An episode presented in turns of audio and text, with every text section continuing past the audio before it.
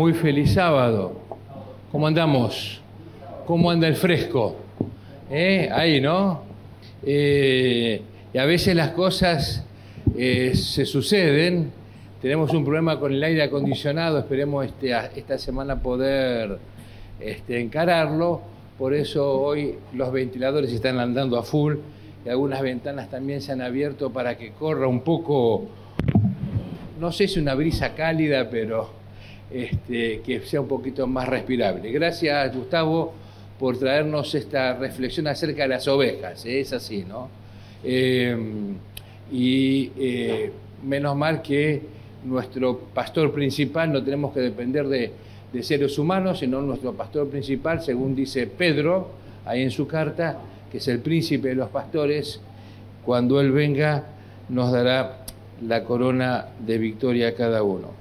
Estuve pensando que poder compartir juntos en el estudio de la palabra en esta, en esta mañana y tomando un poco la idea y el tema de la lección de escuela sabática de esta semana, que tenía que ver con eh, la codicia, ¿no?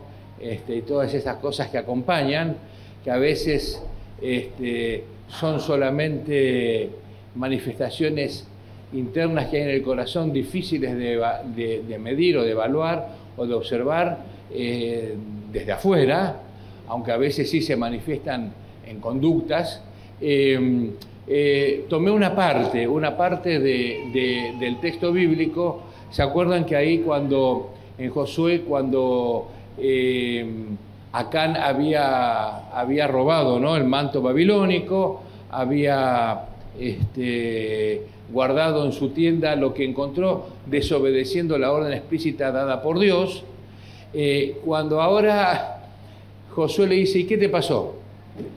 Vieron cómo fue el proceso, ¿no? Hasta que llegaron a él. Este, ¿Qué te pasó? Bueno, lo que pasa es que lo vi y lo vi y codicié.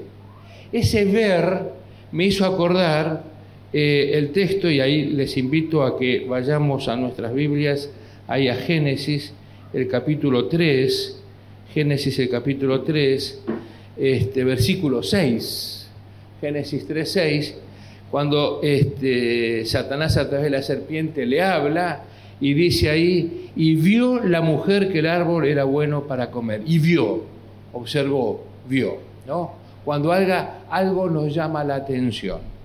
Em, titulé el, el tema, el estudio de esta mañana, o la reflexión, estará siempre a tu puerta. Y vamos a ver lo que va a estar siempre a nuestra puerta, qué es lo que sucede y cómo resolverlo.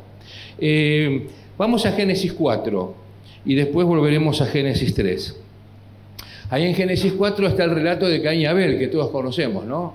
Y cómo eh, eh, estos dos hijos, podríamos decir, criados de la misma manera, de la misma forma, uno tomó decisiones diametralmente opuestas al otro en la vida, especialmente en relación a lo que Dios pedía y esperaba y a las orientaciones que Dios había dado. Uno dijo, voy a adorar a Dios a la manera de Dios, y el otro dijo, voy a adorar a Dios a la manera mía personal, como, como yo quiero.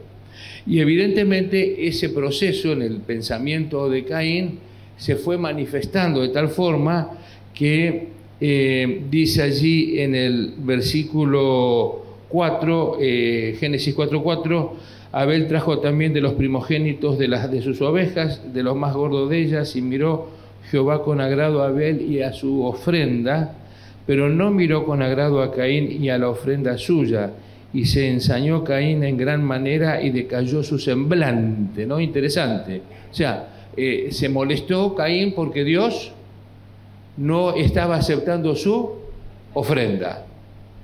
Pero Caín podía agarrársela con Dios o no. Era complicado. Así que se la agarró con el que tenía a mano, ¿no? Y a veces puede ocurrir eso en, nuestras vidas, algunas circunstancias eh, que suceden este, y, y reaccionamos con terceros que no tienen nada que ver por alguna situación que estamos viviendo. Entonces el versículo 6, el que es, interesante, dice, dijo Caín a su hermano Abel, salgamos eh, eh, al campo y aconteció que estando ellos en el campo, Caín se levantó contra su hermano Abel y lo mató. Pero ese es, perdón, el versículo 8. Em, pero el versículo 6 y 7 dice, Dios, ¿por qué se ha decaído tu semblante? ¿Por qué estás tan ensañado?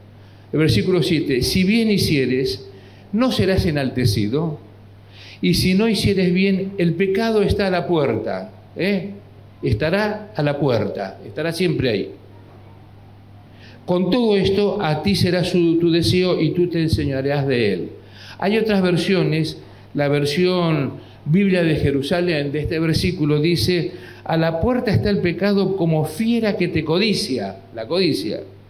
Pero ¿a quién tienes que dominar? Y otra versión, la versión, una paráfrasis, dice, ¿por qué te has enojado? Le dijo el Señor, ¿y por qué tienes esa cara? Resplandecerá de gozo tu cara si haces lo correcto. Pero si te niegas a obedecer, cuidado, el pecado está listo para caer sobre ti y destruirte, pero tú lo puedes vencer. ¿eh? Tú lo puedes dominar, tú lo puedes vencer. Esa fue la, advertencia y también la orientación que Dios le dio a Caín. Caín eh, lo frenó antes como diciendo, podés evitar hacer lo que estás pensando hacer. O sea, ¿cuál era el pecado que estaba a la puerta de Caín? enojarse con Dios a través de su hermano. Enojarse con Dios porque no había aceptado su ofrenda y ahora, como no le podía hacer nada a Dios, ahora se la agarraba con quién? Con su hermano. Y ya lo que tenía en el corazón, Dios sabiendo, advirtiéndolo antes, dice, cuidado, cuidado, no avances, está ahí tentándote, te quiere destruir, lo puedes vencer si quieres, si quieres lo puedes vencer. Y hablando de vencer, que es sinónimo de controlar, de dominar, eh, significa también someter, contener, reducir algo, así como la ovejita que querían dominar ustedes, ¿no? Ahí en el camino, querían agarrarla, tratar, eh, ¿no? A veces hay cosas que se nos presentan en la vida y queremos controlar y dominar y no podemos, se nos escapa. Pero hablando del pecado, os sucede exactamente igual, ¿no? Eh, eh, viene la tentación, alguna cosa que tal vez tenemos tendencia a, el Señor nos desafía a dominar, a controlarlo, a controlarlo. Es lo que le dijo a Caín y es lo que nos dice a nosotros también. Y hay un proceso que yo observo en, el, en este proceso de, de no dejar controlarse por el, eh, o sea, o dejarse controlar por el pecado y no controlarlo el pecado, porque finalmente, como dice el versículo 8, Caín no hizo caso a lo que le dijo Dios, eh, y en vez de enseñorearse del pecado, de dominarlo, de vencerlo, él siguió este, atesorando en su corazón el deseo de, el resentimiento que tenía porque Dios no había aceptado su ofrenda, y le dice, salgamos al campo, etc., y todos conocemos lo que sucedió, se levantó y lo mató y después este, cuando Dios, le dijo a Caín, donde estaba tu hermano, la sangre de él este, clama desde la tierra, ¿no? La, la, respuesta que a veces utilizamos, ¿soy yo acaso guarda, no? Este, que a veces se puede utilizar como para decir, yo no tengo responsabilidad, ¿no? Eh, o sea, está en tal situación, yo no tengo nada que ver. Eh, bueno, todos conocemos esa, esa historia. Eh, yo encuentro algunos pasos en el proceso, en el proceso de, de ser dominados por el pecado y después vamos a ver cuál es la solución que Dios nos da para poder enfrentar el pecado. Si vamos a Santiago, los invito a ir a Santiago, casi al final de nuestras Biblias, Santiago el capítulo 1. Santiago el capítulo 1, los versículos 13 y 14. Santiago, el capítulo 1, los versículos 13 y 14. Dice, cuando alguno es tentado, no diga que es tentado de parte de Dios, porque Dios, ¿qué cosa? No puede ser tentado por el mal, ni Él tienta a nadie. Vieron que a veces tenemos la tendencia cuando nos pasa algo malo a qué? A echarle la culpa a quién? A Dios, ¿no? Versículo 14, sino que cada uno es tentado cuando de su propia concupiscencia, o sea, de sus propios deseos personales, mentales, del corazón, es atraído y seducido. Es atraído y seducido. Así que el primer paso, el primer paso en el proceso de pecar es que algo nos llama la atención, algo que llega a nuestros ojos, a nuestros oídos, este, al que lleva, como llamamos las avenidas del alma, llama nuestra atención. Llaman nuestra atención. Todavía eso no es pecado. Pero a partir de ahí comienza otro proceso que eh, lo podemos ver ahora en Génesis 6. Volvemos a Génesis, el capítulo 6, eh, perdón, el capítulo 3, Génesis, el capítulo 3, y dice el versículo 6, cuando mencionamos al principio, y vio la mujer que el árbol era como bueno para comer, ¿eh? bueno para comer, y que era agradable a los ojos. O sea, comenzó una especie de consideración, ¿eh? A considerar, bueno, Dios dijo que podemos comer de todos los árboles, menos de este. Pero viendo esto, lo que, aparece, lo, que aparece, esta serpiente que me habla y que no se muere, como Dios dijo que se iba a morir, si alguien comía, entonces comienzo a considerar, considerar la posibilidad de, de digamos, de aceptar la propuesta que estoy recibiendo, ¿no? Al ser llamado la atención. Después sigue diciendo el texto, y el árbol era codiciable para qué? Para alcanzar la sabiduría. O sea, fíjense, primero la vio, vio que era bueno para comer porque vio que la serpiente estaba comiendo y no le pasaba nada. Además era un árbol lindo, ¿no? Con un fruto lindo. No sabemos si era manzana, como dice la manzana de Este, eh, no dice la Biblia qué fruto era. Eh, era lindo, eh, era agradable a los ojos y era ahora codiciable para alcanzar la sabiduría. Entonces, en este texto yo encuentro no solamente que hay una consideración, sino ahora comienza un regateo. ¿Vieron cuando uno comienza a regatear?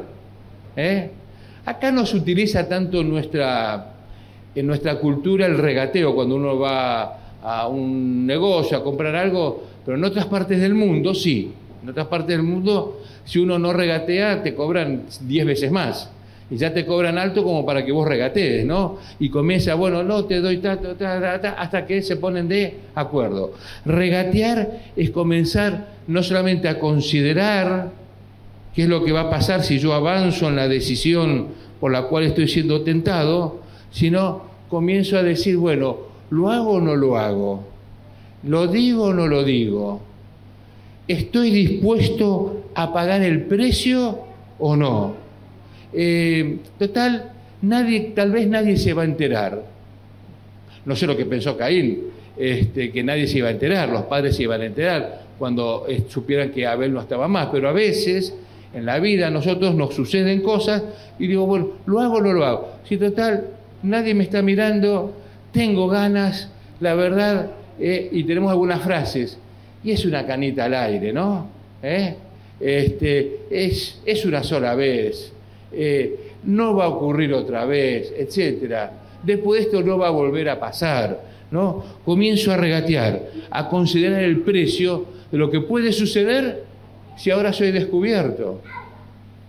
Eso es lo que le pasó a David, ¿no? David, em, cuando apareció en la terraza eh, y el, palacio del rey junto con... No, todavía no estaba el templo en aquellos días, ¿no? Pero el palacio del rey era el edificio más alto en Jerusalén. Así que desde la terraza del palacio podías ver las casas alrededor y los patios.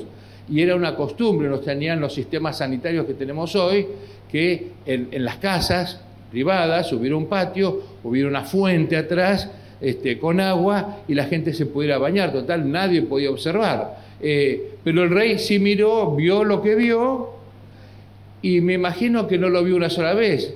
Habrá dicho, a ver si mañana a la misma hora esta dama va y se baña, ¿no? Y después vio que, no sé, era regular en sus hábitos. ¿eh? Y hasta que finalmente todos conocemos la historia. Hizo lo que hizo. Y después trató de, de, de, ocultar, de tratar de dar otros pasos para poder tapar lo que había hecho ante la tentación que había sido sometido y por el cual había caído. Así que primero eh, Satanás nos llama la atención, después llama a nuestra consideración la opción de ver si avanzamos o no, comienza el regateo en nuestra mente, ¿eh? comenzamos a regatear, a pensar, y a veces eso puede durar segundos nomás, ¿no? O minutos, u horas, dependiendo del caso. Y después viene lo que dice el versículo 8, ¿no? Y oyeron, Génesis 3.8, la voz de Jehová Dios que se paseaba por el huerto al aire del día y el hombre y su mujer se escondieron de la presencia de Jehová Dios entre los árboles del huerto. O sea, vino la humillación, la humillación. Sentirse, no quiero enfrentarme con aquel que me voy a sentir mal. Y a veces nos pasa, nos ha pasado a nosotros no quiero ser descubierto. Y justo si alguien viene que yo sé que puede de alguna manera ser parte de, que se descubra la situación y no quiero que sepa y comienza a preguntarme algo, comienzo a responder de manera nerviosa, ¿no? Y, pensando que capaz que esa persona sabe más de lo que es capaz de que sabe. Vieron como a veces uno tira verde, ¿no? Para, para recoger maduro. Este, y a veces nosotros mismos nos nos, autodescubrimos ¿no? ante, ante los demás. Viene la humillación y luego en los versículos 23 está el último paso, dice, y lo sacó Jehová del huerto del Edén para que labrase la tierra de que fue tomado, y echó pues fuera al hombre y puso al oriente el huerto del Edén querubines y una espada encendida que se revolvía por todos lados para guardar el camino del, del árbol de la vida. Vino finalmente la degradación, la degradación, ¿no? Viene la atención, Satanás llama nuestra atención, comenzamos a considerar, a ver qué hacemos, viene el regateo, la humillación y la degradación. Dice ahí el, apóstol Pedro, capítulo 1 de Pedro 5.8, que el pecado está acechando a la puerta como, como una fiera. Eh, pero en Primera de Juan, vamos ahí a Primera de Juan, ahí tenemos el, eh, digamos la promesa Primera de Juan, el capítulo 9, Primera de Juan, el capítulo 9, eh, perdón, el capítulo 1, versículo 9, si confesamos nuestros pecados, Él es fiel y justo para perdonar nuestros pecados y limpiarnos de toda maldad. Si decimos que no hemos pecado, le hacemos a Él mentiroso y su palabra no está en nosotros. Y el capítulo 2, versículo 1 dice, hijitos míos, estas cosas os escribo para que no pequéis y si alguno hubiere pecado, abogado tenemos para con el Padre a Jesucristo el justo. Ese es el remedio. Pero junto con el remedio, este, yo encuentro que el Señor también nos da una receta para enfrentar. Así como le dijo Dios a Caín, puede vencerlo, el pecado está a la puerta, tú lo puedes señorear, tú puedes, lo puedes dominar. ¿Cuál sería esa, esa, esa receta? Eh, quiero mm, repartir tres o cuatro versículos y que los, me, pueden ayudar a leer. ¿Quién puede leer Segunda de Timoteo 2.22? Segunda de Timoteo 2.22. Voy a hacer democrática o dedocráticamente. A ver. ¿Eh? ¿Quién? Sí, Gustavo primero. Eh, primera de Corintios 6.18. Sí, por favor, gracias. Eh, Primera de Corintios 10, 14, allá atrás, y Segunda de Pedro 1, 4, Segunda de Pedro 1, 4. ¿Quién? Eh, Diego. Comenzamos. Segunda de Timoteo 2, 22. Sí, fuerte.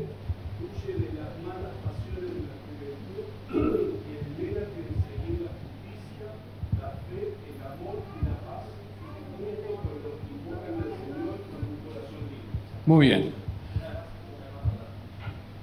Ah, perdón, pues si lo volvés a leer para que todos escuchemos. Gracias. Huye de las malas pasiones de la juventud y esmérate en seguir la justicia, la fe, el amor y la paz, junto con los que invocan al Señor con un corazón limpio. Gracias. Ahora aquí adelante, Primera de Corintios 6, 18. Vamos a ver que hay una palabra que se repite y Después vamos a preguntar si se dieron cuenta cuál es la palabra, fuerte. Dice, huid de la fornicación. Cualquier otro pecado que el hombre cometa está fuera del cuerpo, mas el que fornica contra su propio cuerpo peca. Muy bien, gracias. Allá atrás, Daniel, eh, segunda, primera Corintios 10, 14. Primera Corintios 10, 14. Dice, por tanto, amados míos, huid de la idolatría.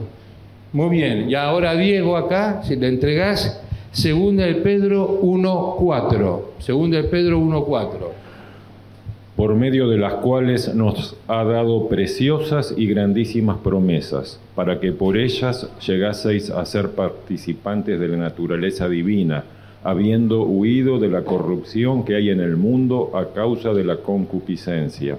Muy bien. ¿Cuál es la palabra que se repite en estos cuatro versículos?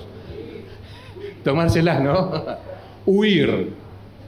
Podríamos llamar la teología de la huida, ¿no? Huir. Pero huir es de cobarde, decimos. Huir es de aquellos que no enfrentan los problemas. ¿Qué pasa cuando enfrentamos a Satanás? ¿Qué chance tenemos de ganar? Cero. Cero. Por eso, la, la receta para luchar contra el pecado, para poder para que el Señor pueda lograr en nosotros esa victoria que nos ofrece y que nos asegura que podemos vencer, ¿no? Como le dijo a Caín que lo podía hacer, aunque finalmente no lo hizo, es huir. Huir significa a veces pasar vergüenza. Huir a veces significa este, no participar de diálogos o juntadas con personas que tal vez sus comportamientos no me van a ayudar. Huir significa a veces este, ser el raro, ¿no? Eh, ¿Qué pasa? ¿No? Este, no estás dispuesto, eh, vamos, y total nadie se va a enterar. No es que somos amigos, eh, hace 40 años que estamos caminando juntos, está, y ahora que cambiaste, que estás actuando diferente, ¿no? Huir significa a veces no sentirse cómodo ante las personas que nos rodean. Pero acá el consejo del Señor es huir, huir. Y un ejemplo que tenemos este, eh, bien claro y conocido es el de José, ¿no? Génesis 39. Y José dice por qué huyó, ¿no? Porque a veces, cuando nosotros tal vez no tenemos claro por qué hacemos las cosas, corremos el riesgo de equivocarnos. Cuando ahí en el capítulo 39 habla de la relación de José en el trabajo con su patrón y la esposa de, Potifar, vieron que varias veces en el capítulo 39 se dice que más Jehová estaba con José, Jehová estaba con José. O sea, José había decidido, y lo sabemos por lo que dice el libro Patriarcas y Profetas, que cuando José estaba yendo en la caravana de los ismaelitas hacia Egipto y a lo lejos veía las tiendas de, su padre, él ya decidió en su corazón que no importa lo que pasara y a dónde fuera, iba a ser fiel al Dios de sus padres. Tomó esa decisión. Lo mismo que Daniel, él, él y sus amigos propusieron en su corazón no comenzaron a regatear, no comenzaron a ver este, el precio que se podía llegar a pagar o no, o, lo que podía ocurrir. Propusieron en su corazón. José propuso en su corazón, por eso Jehová estaba con él. Y, la clave está en el versículo 10, este, cuando le dice a la mujer, no hay otro mayor que yo en esta casa, y ninguna cosa me ha reservado sino a ti, por cuanto tú eres su mujer. ¿Cómo pues haría qué cosa? yo este grande mal y pecaría contra quién? Contra Dios. José sabía a quién estaba representando y a quién él debía servir. Finalmente en el versículo este, 12 dice, y ella, de tanto importunarlo, un día lo asió por la ropa diciendo, duerme conmigo, entonces él dejó su ropa en las manos de ella y huyó y salió. A veces huir puede traer consecuencias negativas, como le pasó al principio a José que por ser fiel a Dios y por hacer las cosas bien, este, eh, hubo mentiras para que él pudiera sufrir las consecuencias. Y en este mundo donde la corrupción está generalizada, a veces uno puede sentir la tendencia de decir, bueno, ¿cómo hago componendas ¿no? para no sufrir las consecuencias humanas de los que quieren hacer las cosas mal y yo tratar de ser fiel, y hacer ser fiel a Dios? Y es imposible, ¿no? O estoy acá o estoy allá. Así que huir en el caso de José le costó por un tiempo, en realidad por poco más de dos años, estar en la cárcel. Pero también, gracias a que huyó, que había decidido en su temprana juventud ser fiel a Dios, después Dios colocó, de acuerdo, sabía lo que había en su corazón, lo colocó donde? En un lugar clave para ser el medio de salvación del pueblo de Israel, ¿no? Para que pudiera sobrevivir ese pueblo a los años de hambruna. Em, podríamos decir que en el primer paso, que es la atención, todavía no hay pecado. A partir del segundo paso, cuando comenzamos a considerar, comenzamos a anidarlo en el corazón, ¿no? en nuestra mente, a regatear, y después viene la humillación y la, degradación, ahí necesitamos de un Salvador, necesitamos de un Salvador, para que el Señor nos pueda, nos pueda salvar. Y si ha ocurrido alguna cosa así en nuestras vidas, si algo así ha ocurrido en esta semana, en nuestro caminar diario, eh, el Señor nos invita a todos, a ti y a mí, a hacer lo que dice el salmista en el Salmo 5. Los invito ahí al Salmo 5, ¿no? El versículo 3, Salmo 5, versículo 3. Oh Jehová, de mañana oirás mi voz, de mañana me presentaré delante de ti y esperaré. Si cada mañana al iniciar nuestra jornada buscamos la voz de Dios, va a ser mucho más fácil que el Señor, cuando Satanás nos coloca las tentaciones delante de nosotros, el Señor pueda obrar en nuestro corazón, logrando victorias en nuestras vidas, porque hemos iniciado la jornada con Él. Y quiero concluir con el Salmo 86. Salmo 86 tiene ahí David unas, unas frases muy, creo que muy adecuadas a este momento del estudio que estamos teniendo. Dice, inclina, versículo 1, oh Jehová tu oído y escúchame, porque estoy afligido y menesteroso. Guarda mi alma, versículo 2, porque yo soy piadoso, salva tú, oh Dios mío, a tu siervo que en ti confía. Ten misericordia de mí, versículo 3, oh Jehová, porque a ti clamo todo el día. Alegra el alma de tu siervo, porque ti, oh Señor, levanto mi alma, ¿no? O sea, en la mañana buscándolo al Señor. Versículo 6. Escucha, oh Jehová, mi oración. Escucha atento a la voz de mis ruegos. Yo no sé si estás teniendo algún ruego en esta mañana. Puede ser por algo personal, algo familiar, algo laboral, este, alguna situación que tal vez solamente Dios y uno está conociendo. Y es una lucha, una situación, algo que tal vez no, no le encontramos la vuelta Ahí dice, escucha, versículo 6, oh Jehová, mi oración y está atento a la voz de mis ruegos, de mis ruegos. En el día de mi angustia te llamaré porque tú me respondes. O sea, te busco porque sé que obtendré respuesta. Y finalmente el versículo 11 dice, enséñame, oh Jehová, tu camino y caminaré yo en tu verdad. Afirma mi corazón para que tema tu nombre. Si yo quiero que el Señor me enseñe su camino, es porque estoy dispuesto a caminar en su verdad. No simplemente conocer por conocer, sino también conocer para cumplir. Estará siempre a tu puerta. Así como le pasó a Caín, nos pasa a nosotros permanentemente. Con aquellas situaciones que nos afligen, aquellas tentaciones que nos pueden acechar, pero siempre tenemos solución. Inclusive de la victoria antes de que sucedan las cosas. El Señor nos invita a que utilicemos esa receta, ¿no? Huir, huye. ¿Te enteraste, te diste cuenta de eso inmediatamente? No discuta más, huye. No comiences a dialogar con la tentación, no comiences, porque ya perdemos. Una vez que comenzamos a dialogar y ver, está, este, eh, considerar el costo, ya perdemos.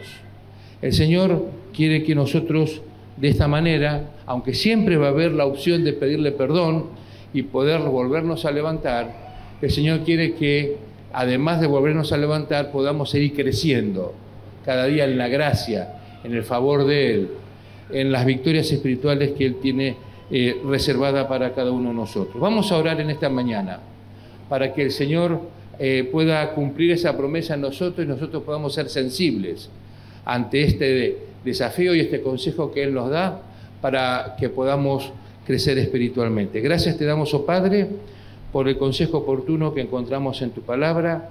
Gracias por el ejemplo bíblico de diferentes personajes, algunos que cayeron ante la tentación y otros que soportaron y salieron adelante, sabiendo que tú acompañaste a aquellos que cayeron dándoles la recuperación si lo buscaron, y también acompañaste a aquellos que al enfrentar la tentación huyeron de la misma y les diste la victoria.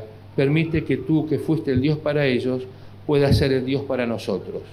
Que tu presencia pueda ser siempre parte de la ecuación de nuestras vidas.